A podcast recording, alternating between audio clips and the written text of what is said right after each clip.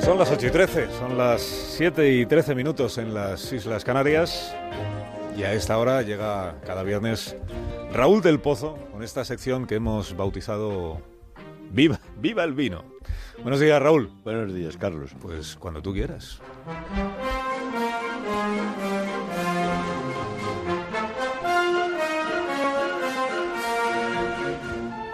Es la presidenta de Andalucía.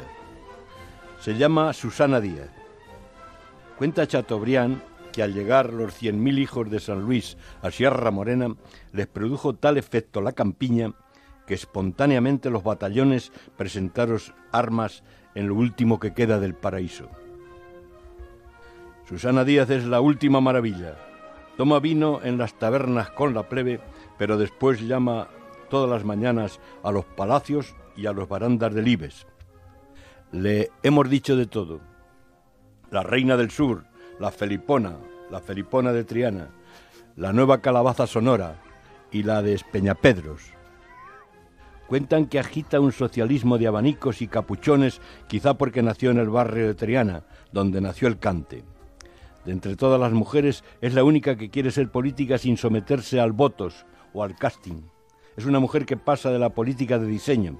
Aspira a ser una Merkel bética y a parecerse a los jornaleros y a las cigarreras y a sus mujeres. Va a cruzar Despeñapedros para ser la novia en la gran boda del bipartidismo. Ha oído una soledad de Triana que dice, mala puñalada le den a los sopas, a los don Julianes, a los que quieren descuartizar España. Quiere levantar la bandera de un proyecto común donde de hombre a hombre no vaya nada. El otro día asistió a la fiesta nacional y sus selfies con Soraya fueron virales. Es hija de un fontanero del barrio donde los alfareros cantan mientras hacen botijos.